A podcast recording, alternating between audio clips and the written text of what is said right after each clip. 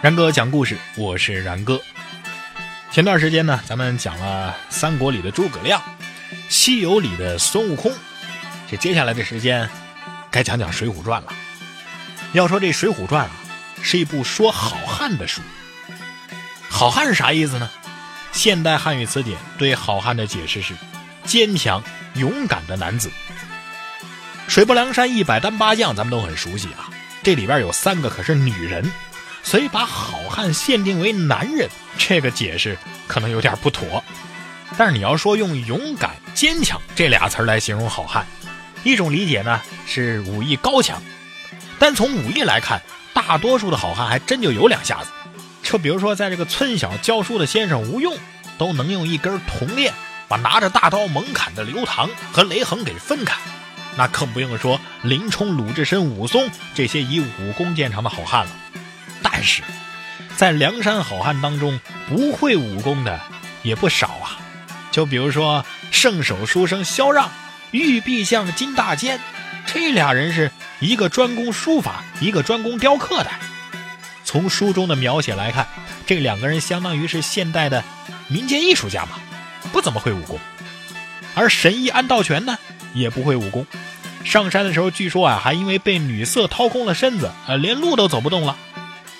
宋江是梁山排名第一的好汉，但是《水浒》书中的这个宋江，我们都熟悉啊。就武艺而论的话，那只能算是一个不入门的业余爱好者。可见说好汉都是武艺高强的人，也是似是而非的。梁山好汉核心领导层的四个人当中，除了卢俊义之外，其他人的武艺都不怎么样嘛。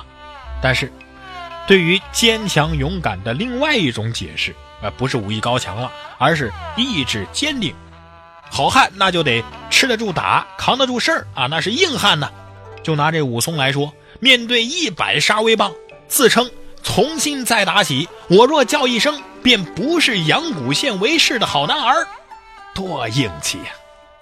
但也不是每个好汉都像武松这么硬气。智取生辰纲之后，第一个被抓的好汉白胜，不就吃不住刑讯逼供，把晁盖啊、吴用啊等一班老大，呃，都供了出来吗？你要说这白胜功夫不好，那卢俊义武功是天下第一吧？可是呢，一进监狱，马上就屈打成招，承认自己勾结梁山造反。这说明啊，不是每一个好汉都够得上是硬汉的。我们常常说水泊梁山一百零八条好汉，仿佛不在天罡地煞之内的就不是好汉了。其实书中不是这么说的。梁山攻打大名府，李逵是抢着做先锋。吴用说。既然你要去，便叫做先锋，点与五百好汉相随，就冲头阵，来日下山。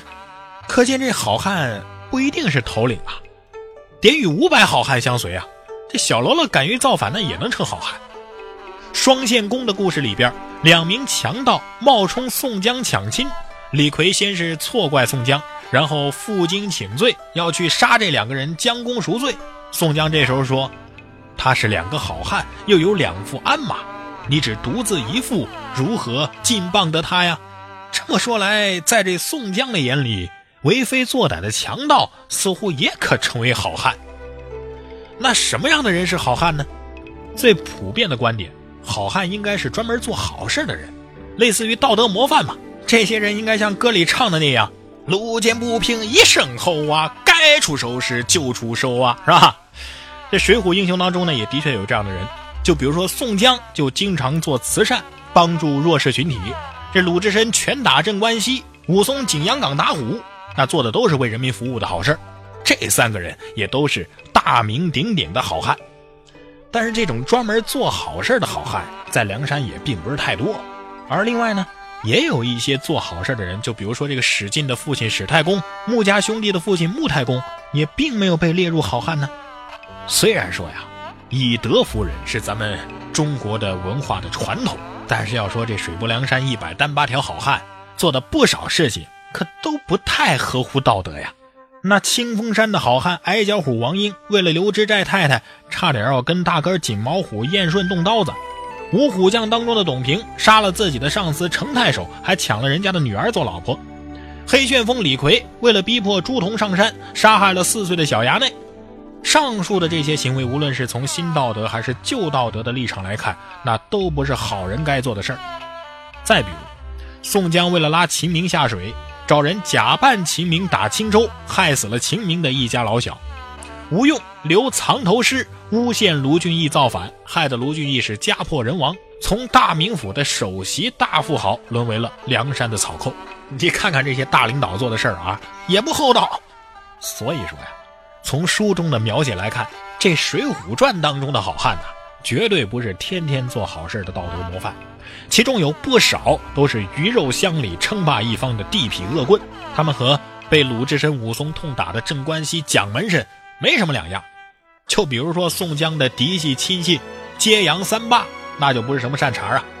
这班人和宋江是不打不相识，经过李俊的介绍，都成了宋江的马仔。按照李俊的自述。揭阳岭上，李俊、李立是一霸。李俊带着同事兄弟范思言走私，而李立呢开黑店接人钱财。揭阳镇上，穆弘、穆春是一霸，兄弟俩是带着一帮打手收保护费。浔阳边上，张顺、张恒是一霸，张恒是开黑船的接人钱财，张顺呢是做鱼霸的欺行霸市。可是呢，这些人在水浒里还都是好汉了。水浒英雄当中，类似揭阳三霸的人有很多。开黑店的还有梁山伯的朱贵，以及孟州道上的张青、孙二娘夫妇。主要业务呢是杀害单身的商客，卖人肉包子。收保护费的呢还有快活林的施恩。按照书中描述，这施恩也不是什么良善之辈。他之所以能够在快活林称霸呀，一是自己有些武功能打，第二呢就是靠着父亲老管营及其手下的亡命囚徒。你说这施恩啊？身为官二代，有后台撑腰，主要经营嫖和赌等黑社会传统产业。从这个角度来说，他可比那穆氏兄弟等村镇的恶霸层次要高一些了。至于那些劫财害命的，那就更多了。《水浒传》当中有那么多山头，像什么少华山、桃花山、黄门山、饮马川，其经济来源主要都是靠劫过往的商客。王伦时期的梁山呢，也主要是靠抢劫单身的客商。晁盖上山之后啊，才有能力抢劫商队的。宋江上山之后呢，开始攻打村镇和大城市。在这个过程当中，死人那是免不了的事了。这水泊梁山壮大之后，每次征战都要求不杀害无辜的群众。但是有天杀星李逵这种专门以砍杀为乐的好汉，每次可都没少杀人呐。大名府一战，全城就有一半的百姓被屠杀。那么，这《水浒传》当中的好汉究竟是什么样的人呢？说他们是法外强人，恐怕更加的准确。凡好汉，或男或女，或有武艺，或没有武艺，或讲道德，或不讲道德，都有一个特点，那就是不大把这法律条例当回事儿那柴进在受到阴天赐的欺负之后，幻想利用法律条文向当权者讨回公道。李逵这个时候就大声嚷道：“条例！”条例，若还依的，天下不乱了。我只是前打后伤呀。李逵是直接说出来的好汉呐。大多数的好汉呢，嘴里不这么说，但是心里啊，早就不把国家的法度条例当回事了。那晁盖、史进作为基层的保证理政，关心的不是地方的经济发展和社会治安，而是整日的打熬气力，结交一些黑社会分子。戴宗、蔡庆是国家司法人员。可是呢，他们不依法秉公办事而是利用手中的权力吃拿卡要。三阮、石秀、焦挺等草根阶层，不是想着勤劳致富，而是想着有个通向黑社会的捷径，上山去过快活日子。精英阶层的关胜、呼延灼，一旦被俘虏，马上就上山入伙做强盗了。教书先生吴用，你不好好的做老师，放着学生不管教，整天琢磨着怎么发不义之财。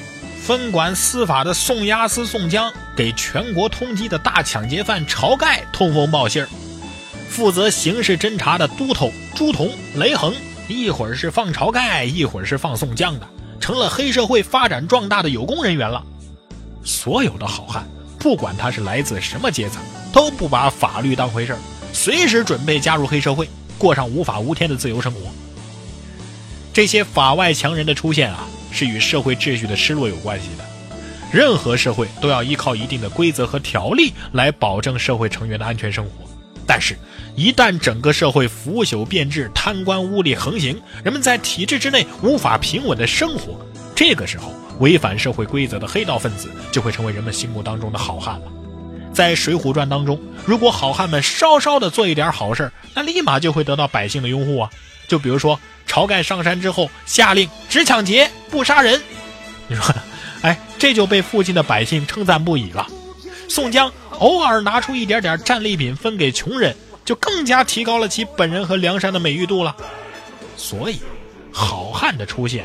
往往是一个朝代的末世，人们在绝望之余，只能到体制之外去寻找一些希望。所以啊，这《水浒传》一百单八将当中，有很多的所谓好汉啊，他们做的那些事儿，其实都坏的不行了。具体有多坏，咱们下期节目挨个来说。